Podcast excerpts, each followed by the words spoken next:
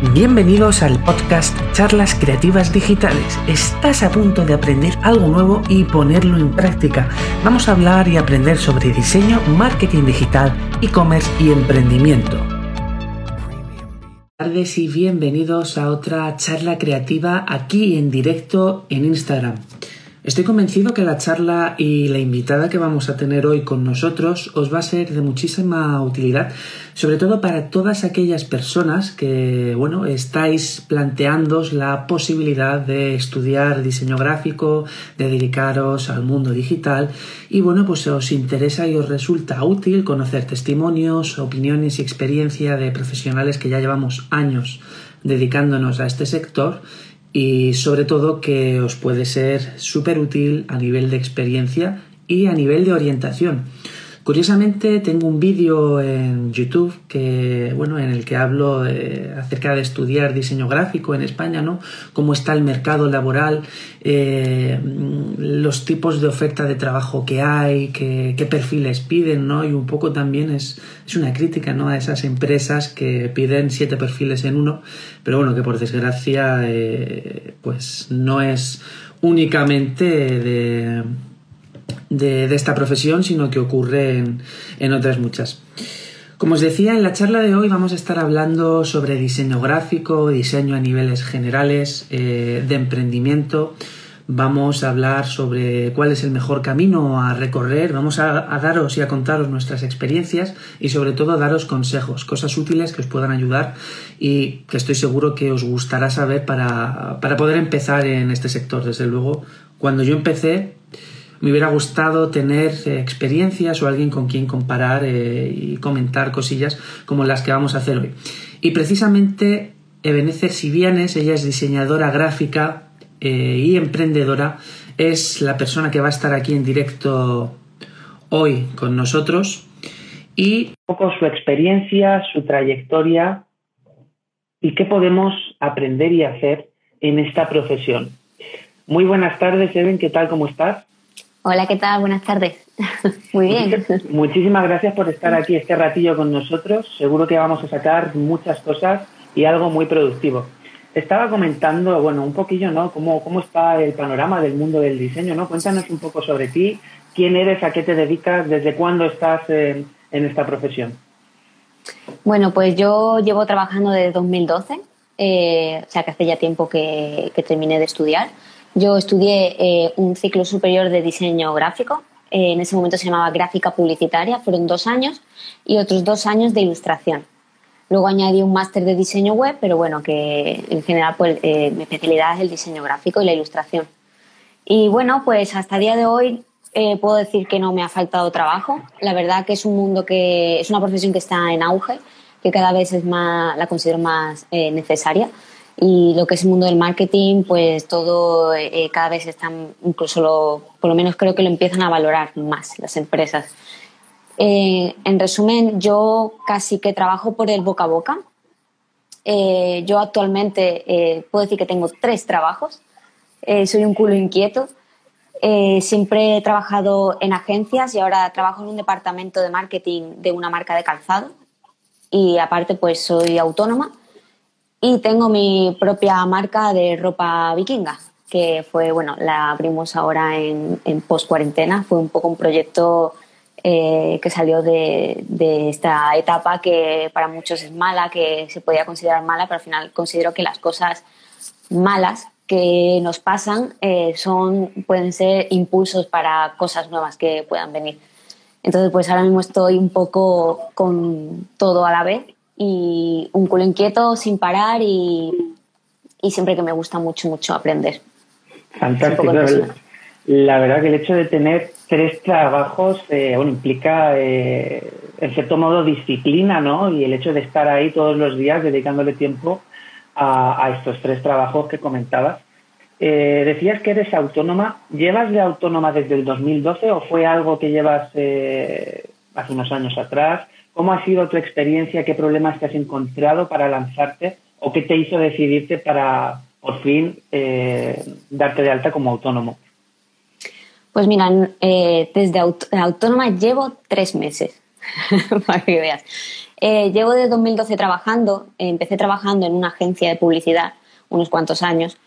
Yo siempre he hecho trabajos en paralelo porque me gustaba. A mí la idea de decir, este es mi trabajo y voy a estar así toda la vida, a mí eso me, desespera. Yo no, no, puedo pensar en decir mi vida va a empezar aquí y así va a terminar. No. Entonces siempre iba aprendiendo. Yo lo he hecho de una manera muy progresiva. Eh, la gente que quiera cambiar, que yo considero que quiera cambiar su vida o que tenga excusas, yo lo he hecho de una manera muy progresiva. Eh, siempre he llevado mi trabajo en paralelo y luego las cosas que a mí me han ido gustando las he ido desarrollando, descubriendo también mis gustos, eh, aprendiendo también mucho, eh, comiéndome los problemas, los errores con los clientes y demás. Y yo he ido cambiando de trabajo y luego he ido facturando por cooperativa. Llevo unos cuantos años facturando por cooperativa, que para el que no lo sepa, es como yo lo considero un previo al autónomo. Es el que no consigue cubrir un salario mínimo, eh, puede hacer facturas eh, legales y pierdes un porcentaje por cada factura porque esa cooperativa factura en tu nombre, pero me ha servido mucho para ir eh, facturando en mis tardes libres, en mis ratos libres, trabajos que a mí me gustaban, proyectos que me gustaban y, y bueno, eso me ha servido mucho. Entonces, cuando yo consideré, en este caso fue por la tienda online, que me hacía falta hacerme autónoma. Y entonces fue cuando me hice, eh, hace tres meses. Y la verdad que eh, al soltarme, sobre todo por el tema de, esta pandemia, a mí me ha servido como una patada en el culo, en plan, espabila. Eh, yo siempre he dicho, bueno, ya iré haciendo cosas. las estoy haciendo, poquito a poco, sin prisa, que, que, está muy bien, pero llega un punto que, como he dicho, llega una situación mala eh, en la que a mí me ha servido como, como un impulso. Entonces yo digo, venga, me hago autónoma, tengo mi trabajo por cuenta ajena por las mañanas, en este caso porque estábamos a medio ERTE, el cual ese ERTE lo he perdido por hacerme autónoma y casi que en este caso lo, lo agradezco, prefiero que no me dejen dinero, prefiero ganármelo yo, entonces pues yo ya he ido cogiendo ese, ese impulso. Y la verdad que aprendiendo muchísimo, ya te digo que nadie eh, que nadie te diga, oye, no, es que no tengo tiempo, es que no tengo tal. Digo, yo no sé dónde saco el tiempo, pero yo me levanto a las seis y media de la mañana, a las ocho de la mañana me voy al gimnasio a entrenar, a las diez entro el primer trabajo, salgo a las dos y por la tarde ya me gestiono eh, tanto los pedidos como los nuevos productos de mi tienda online y mis trabajos por, por autónoma. Para todo esto, la organización es algo fundamental. Estoy seguro que calendarizas eh, todo, por lo menos llevas un control, ¿no? De, de, pues hoy, hoy es lunes, hoy tengo que sacar mínimo estas tareas. Esta gestión, esta eh, forma de llevar a cabo las tareas, la haces, pues con, pues, por ejemplo, yo utilizo Google Calendar, ¿no? Ahí me agendo las cosas, las tareas. Utilizas Google Calendar, utilizas lo clásico que es una libreta, papel y, y boli, vamos, como ¿Cómo te organizas tus días?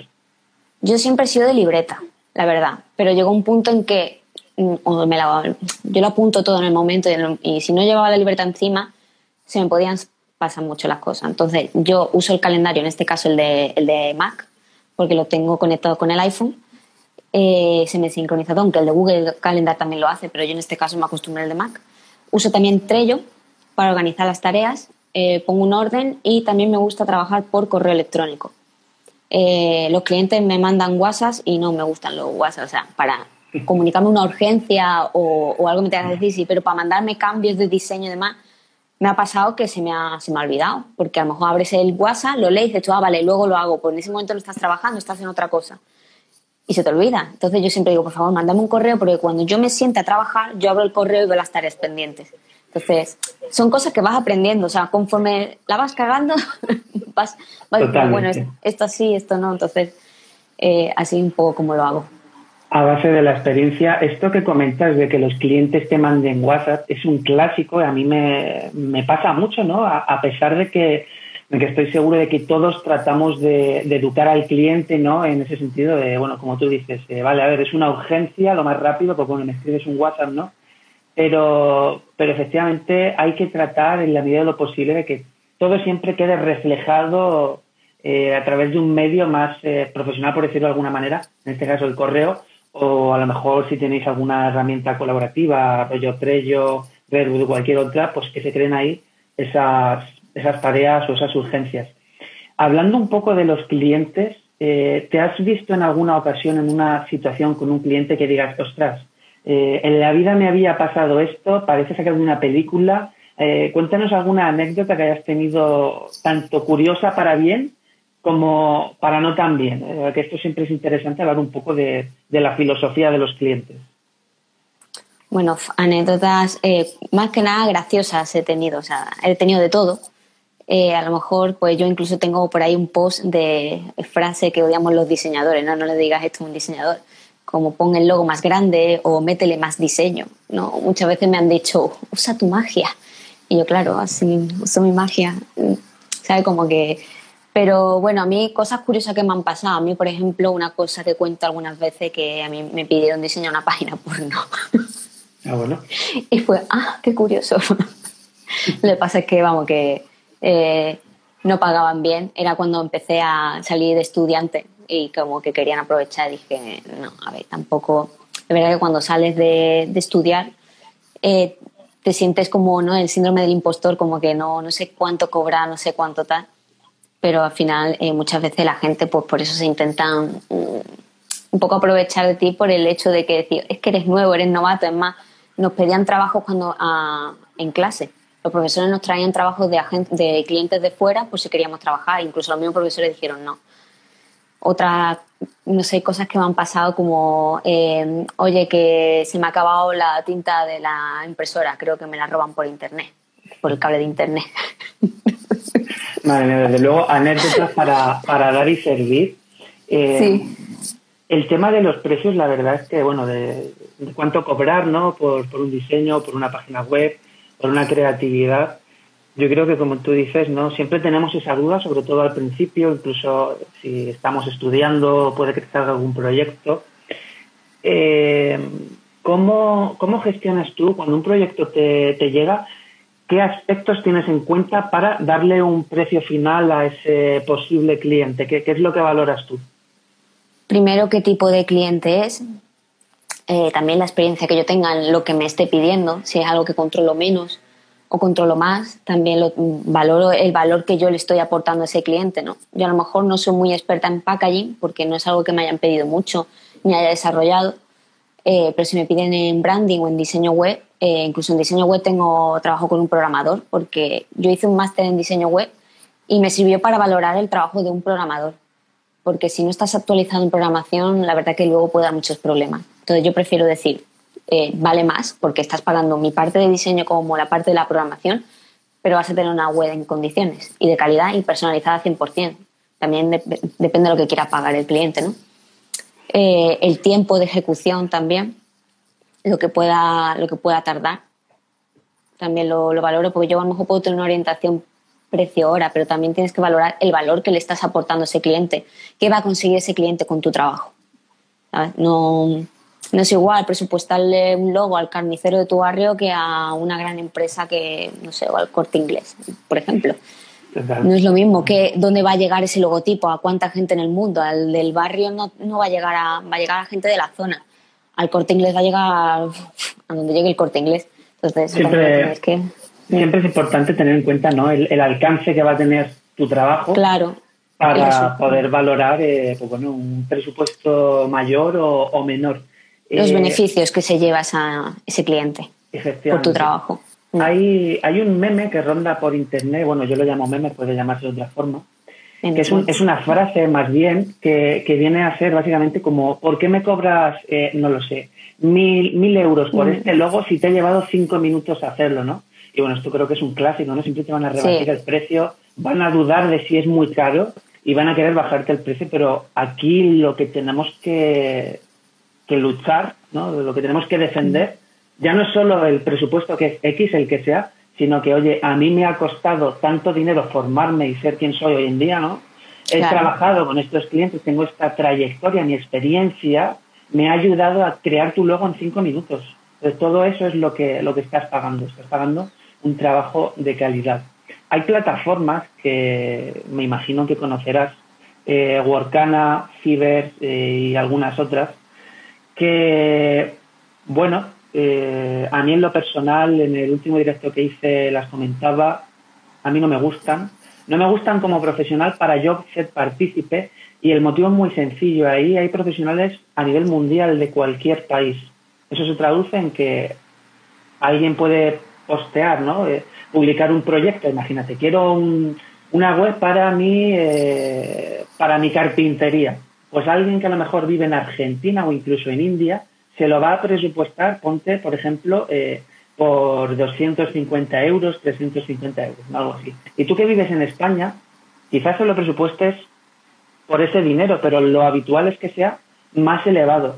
¿Has trabajado alguna vez? ¿Conoces a alguien que tenga experiencia en estas plataformas? ¿Qué te parece este mercado donde la mayoría de empresas lo que busca es mano de obra barata independientemente de la calidad? ¿Qué le dirías si un cliente te llega y te dice, oye, mira, me hacen lo mismo que tú me has hecho en Fiverr, pero eh, un 70% más barato? A ver, eh, eso es como todo, no puedes, lo que el mercado es, es el mercado. Tú no puedes competir por mucho que te moleste. Eh, si está ahí esa opción, la gente la puede coger. Es como en cualquier lado. a mí el otro día me tenían que hacer montar una ventana y con cuál te quedas, con el que te hace un precio más barato o uno más caro, más calidad, más tal. Y, al final eso no puedes luchar contra eso. La verdad que puedes decir me molesta, pero está ahí. y en cualquier área, pero bueno, en la nuestra nuestra profesión es que es más machacada. Al final hay gente que va a valorar y gente que no va a valorar tu trabajo, porque es como, haces dibujitos, tú haces dibujitos, eso no tiene valor ninguno. Pero es como dice, he tardado muchos años en formarme y cada día me estoy formando para que yo pueda hacer ese trabajo rápido y eficiente. ¿Que no lo quieres valorar? Pues ese tipo de cliente no es el que quiero. Hay gente que lo va a valorar, puede que sean menos personas, pero yo quiero ese tipo de cliente. Ese cliente que está dispuesto a valorar mi trabajo, porque esas plataformas van a existir y al final, eh, si hay una demanda, pues se va a generar esa oferta, aunque sea barata. Entonces, yo, en la medida de lo posible, en lo que son mi alrededor, yo voy a intentar enseñar a la gente el valor de mi trabajo, porque yo estoy todo el día formándome. Eh, escucho podcast, me veo cursos, en doméstica tengo 5.000 cursos, de los cuales la mitad ni he hecho, pero bueno, me gusta aprender y, lo hablo con mis compañeros también y al final eso es algo que, la gente va a querer valorar o no. A mí en, el instituto, a mí me machacaban, me decían, eh, ese trabajo es de muertos de hambre. Digo, pero hay personas que no son capaces de pagar mi trabajo. ¿Cómo, cómo llevas tú eso? Entonces... eso es un clásico, ¿no? Luego la gente que, que, en el futuro te ve y se tiene que acabar tragando sus palabras porque, bueno, al final es, suelen ser personas que no tienen un conocimiento realista, ¿no? De, de tu profesión, de lo que ya lo que te dedicas incluso a día de hoy eh, hay gente que realmente no sabe eh, las tareas o labores que puede hacer un, diseñador. Todo esto que comentas es muy interesante, ¿no? Sobre todo el hecho de segmentar esos clientes, saber encontrar ese nicho, al, por decirlo de alguna manera, ese nicho al que tienes que dirigirte y sobre todo con el que te interesa trabajar. Eso no te quita que el día de mañana eh, trabajes con algún cliente que por, por, una razón u otra acabe convirtiéndose en bueno, lo que llamamos un cliente tóxico que muestre una faceta que no conocías, pero cuando el proyecto ya está iniciado, ahí lo tienes más complicado, pero bueno, esto es una experiencia por la que todos, eh, yo creo que todos los profesionales hemos pasado, y si no hemos pasado tarde o temprano, pasaremos porque es que esto es, eh, es así, es ley de vida, ¿no? En este sentido, me gustaría que me hablaras un poco de, del e-commerce que, has montado, ¿no? Porque, bueno, lo que comentábamos de los clientes. Eh, vuestro e-commerce, ¿no? vuestra tienda online Vikinga es una, es una tienda de, bueno, eh, pues eh, vendéis eh, mascarillas, camisetas, sudaderas, ¿no? ropa un poco a nivel general. Em, por lo que te decía esto de las plataformas como Fiverr y demás, me gusta compararlo con el e-commerce porque, bueno, de tiendas de ropa hay a patadas, a cada esquina hay una, ¿no? Y en el mundo online hay más. Pero, ¿por qué te van a comprar a ti, por ejemplo, en vez de comprarte en Amazon, que pues, estoy seguro de que más del 60% de las compras online se realizan en Amazon? Eh, ¿Por qué te iban a comprar a ti en vez de Amazon? ¿no? Pues vosotros os habéis encargado de buscar esa diferenciación, ¿no? De hacer una, una marca de ropa vikinga enfocada a un sector muy concreto. Cuéntanos un poco por qué esa elección, eh, por qué la mitología, por qué eh, los vikingos. Pues la verdad es que surgió un poco por lo que dije antes, post pandemia, ¿no? Lo hablé con, con, ese, con el que es mi socio, ¿no? Eh, a mí, pues, soy una friki, me encantan la, las cosas friki en general y los vikingos es una temática que a mí me gusta mucho. La verdad que es que siempre veía ropa vikinga, mm, pero fuera de España, que me gustaba, pero a lo mejor decía, los gastos de envío, mm, tal, eh, está chula, pero sí, pero no. Y me dio por hacer un, estudio de mercado, o sea, de competencia, de mercado y demás, en España. Y no encontré nada, pero nada de nada. Entonces, una de dos. O estás un océano azul como aquel que dice que no hay nadie aquí dentro con un monopolio, o es que no funciona y por eso no hay. A lo mejor alguien ya lo ha intentado, ¿no? O yo por lo menos no he encontrado en España, a lo mejor algún influencer que tiene sus propias camisetas vikingas, tal, puede tenerlo, pero una marca como tal de ropa vikinga yo personalmente no he encontrado. Entonces, hablándolo con, con mi socio dijimos, vamos a hacer lo que se dice un mínimo producto viable. Vamos a hacer una muestra, una prueba, y vamos a ver si la gente de verdad lo quiere o no porque a lo mejor esto en mi cabeza es espectacular y a lo mejor es una mierda, ¿sabes? Pero a nadie le gusta y me lo como con patatas. Así que decidimos, eh, la ventaja es que como mm, soy diseñadora, pues es mucho trabajo eh, abarcado y gratis, ¿vale? Gratis, o sea, es tiempo, es mi tiempo. Pero he abarcado mucho y, como he dicho antes, eh, llevo tres años trabajando en un departamento de marketing del calzado y tengo he aprendido mucho cierta idea de temas de campañas, de diseño de calzado y demás. Entonces, al tener esa idea, esa orientación, yo he podido hacerme una idea con lo que es una tienda de ropa. Entonces, claro, yo por mí hubiera hecho 5.000 cosas a la vez, pero claro, también el dinero no lo tenía. Así que sacamos una camiseta, sacamos, eh, no, sé si, no sé si fueron 70 camisetas, eh, creamos la marca, la empezamos a moverla por, Instagram y por Facebook. Empezamos a ver si la gente le gustaba y le dijimos, ¿te gusta la camiseta? Lo enseñaba antes de fabricar. La gente decía, sí, sí, me gusta. Vale, voy a sacar 70. La sacamos y se vendieron todas. Y dije, hostia. Y era muy simple, o sea, era el logo, ¿vale? El logo, es más, que yo soy muy minimalista, soy mm, lo que más me gusta. Entonces yo, no es una típica marca de ropa vikinga que tú busques, es más como antigua, ¿no? Rollo estilo celta, ornamentaciones y demás. Yo lo, eh, lo quise modernizar traérmelo a, pues como si fuera un, pues, un neovikingo, ¿no? una cosa nueva. Entonces, un poco una runa, pero muy limpia y dando ese toque moderno, ¿no? Entonces, la verdad que gustó mucho y ese mínimo producto viable salió, salió muy bien. Entonces, bueno, pues venga, entonces ya me di de alta autónoma, diseñé la web, pagué el programador, me hizo la web y sacamos eh, las, las primeras camisetas, luego mascarillas, luego gorritos, ya hemos repetido gorros, hemos repetido mascarillas y ahora voy a sacar la nueva camiseta e incluso delantales, me han pedido delantales. Entonces he ido, he ido buscando cosas y yo por mí, vamos, yo tengo prototipos que me imprimía en la copistería, me imprimía el vinilo textil y me lo planchaba yo en ropa chinera del AliExpress y me hacía la foto para ver cómo, cómo quedaba, en plan, oye, me gusta, tal y tal cual. Entonces yo por mí sacaría 5.000 cosas, pero claro, eh, se, han invertido 3.000 euros, de los cuales ya se han, se han recuperado en tres meses. Ya a partir de ahora sí empieza a subir. Entonces, la verdad que me ha impresionado bastante que resulta que sí es un mercado que, poquito a poco, porque ahora mismo no somos conocidos, ha tenido bastante éxito. Y para, para, mí, para mí es éxito, porque yo, yo decía esto en un mínimo un año. Esto tranquilamente. Es un proyecto personal, a mí me gusta y conforme, pero a mí me ha sorprendido bastante el, recibimiento que ha tenido. Y eh, sí, gorras también va a haber. Ya tengo muestras de gorras. Así que nada, muy contenta y ahora mismo pues ya este año quiero sacar más cositas y ahora mismo el stock lo tengo en, en casa y poco a poco pues lo que va saliendo. Bueno, pero desde luego para ser un comienzo eh, ¿no? que, lleva unos, unos meses, como tú dices, eh, bueno, los resultados están siendo bastante buenos. En ese sentido, eh, ¿te costó decidirte a decir, oye, venga, bueno, después de hacer todas estas pruebas ¿no? que comentabas, ¿te costó decidirte a hacer esa inversión, a, hacer el salto? ¿no? Muchas personas tienen, tienen vértigo ¿no? cuando, cuando hablan de emprender, mm. incluso cuando quieren hacerse autónomos pues bueno, un poco por la incertidumbre, ¿no? Por el, por el qué pasará mañana. Pero yo creo que no hay que pensar tanto en el mañana, sino pensar en el presente y definir y proyectar tu visión hacia el mañana, ¿no? Como, pues yo quiero conseguir estos objetivos. ¿Qué, ¿Cuál fue tu experiencia en este sentido y qué consejo le podrías dar a alguien que, que estuvo en tu misma situación, que tiene una idea, pero que no sabe si llevarla a cabo, no por si pierde dinero o por si no tiene éxito? Yo la verdad que es que era una idea que tenía en mi cabeza y hace tiempo, bueno, yo me he hecho cosas de ropa vikinga para mí eh, con mi propia runa de mi tatuaje, algo personal, era como algo que era una idea en la cabeza que, que nunca salía. Porque de verdad me cagaba, da miedo, ¿no? Decir, hostia, pues no es un producto digital, es que tienes que invertir dinero en productos y ver si se venden o no. Entonces, eh, me ayuda mucho, la verdad, un socio.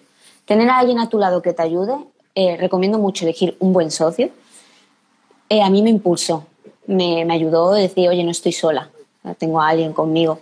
Y, la verdad que, que, salió muy bien, invertimos cada uno la mitad. Yo tenía mis ahorros, la gente me decía que estaba loca porque es que esto lo empezamos en junio, o sea, recién salido de la cuarentena, es decir, nadie tiene dinero ahora. Y la tienda online se abrió en octubre. O sea, yo de junio a octubre estuve haciendo eh, el testeo del producto a ver si funcionaba o no. Y ya en octubre lo abrí la gente, ¿te vas a hacer autónoma ahora con todo lo que está viniendo, todo lo que está cayendo, tal? digo, mira, lo peor que puede pasar es que me dé de baja y sigo con mi trabajo por cuenta ajena por las mañanas, que, a ver, ¿qué, qué, voy a hacer? no sé, yo soy una persona inquieta, yo no puedo decir, pues voy a esperar a que, a que las cosas se solucionen. No, digo, mira, mientras yo tengo, yo tengo mi trabajo, no lo voy a soltar porque tampoco tiene sentido. Yo en mi tiempo libre se lo voy a dedicar a mis proyectos personales y este era uno de ellos. Entonces, que la gente no se asuste si tiene este tipo de cosas que cada contexto es diferente.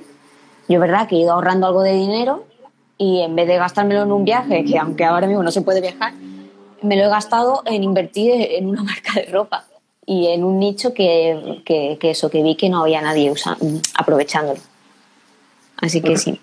Otra cosa también que, leo eh, mucho y que es algo muy generalizado, eh, tú te dedicas a lo que te dedicas porque es algo que te gusta, ¿no? que te apasiona y que haces eh, con ilusión y lo haces con, con, de mil amores, ¿no? como aquel que dice.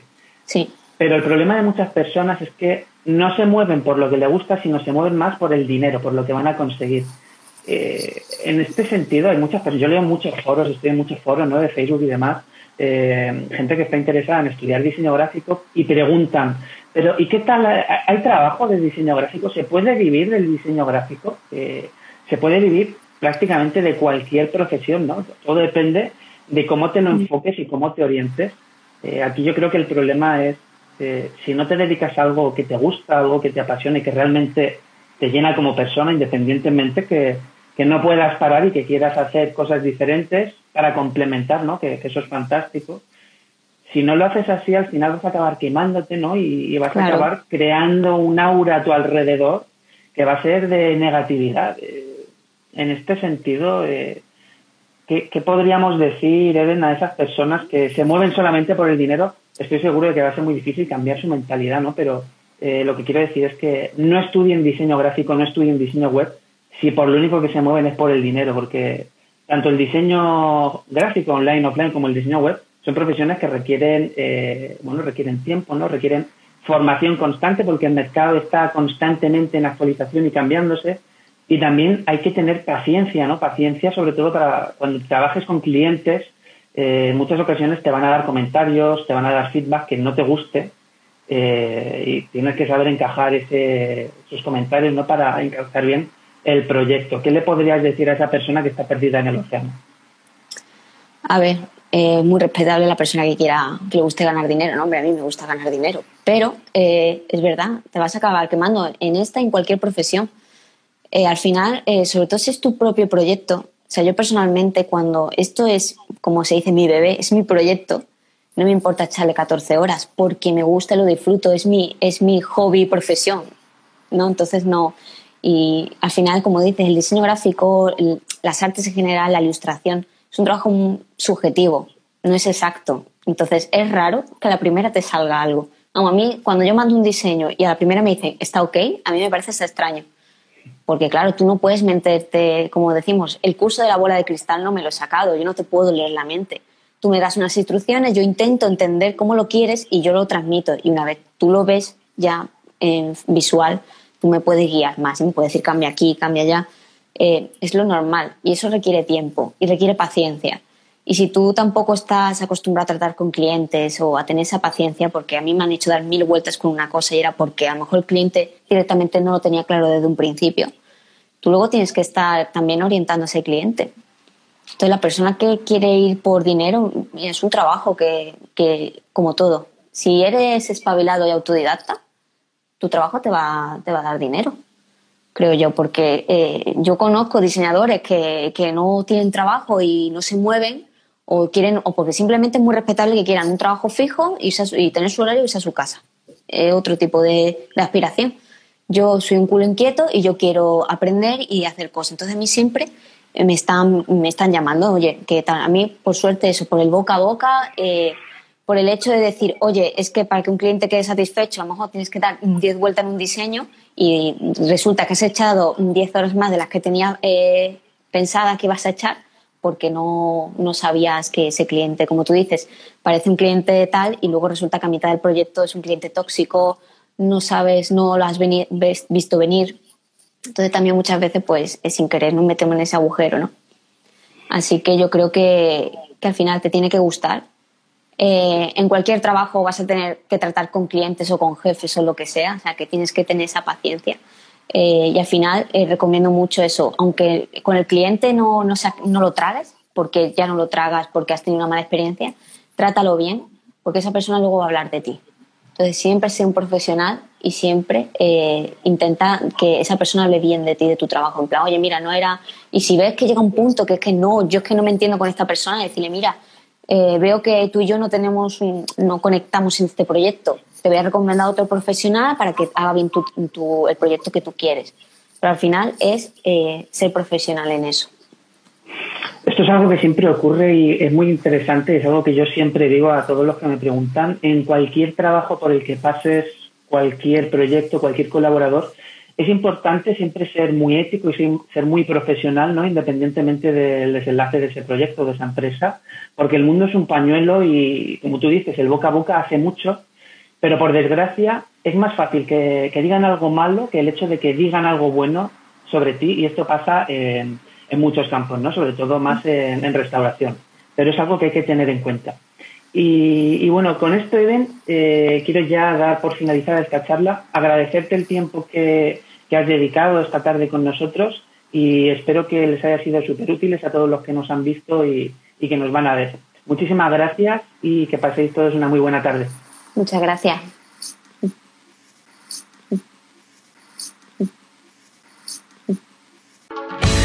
Hemos terminado, ahora te toca poner en práctica todo lo que hemos aprendido. No te olvides suscribirte para recibir el mejor contenido sobre diseño, marketing digital, e-commerce y emprendimiento.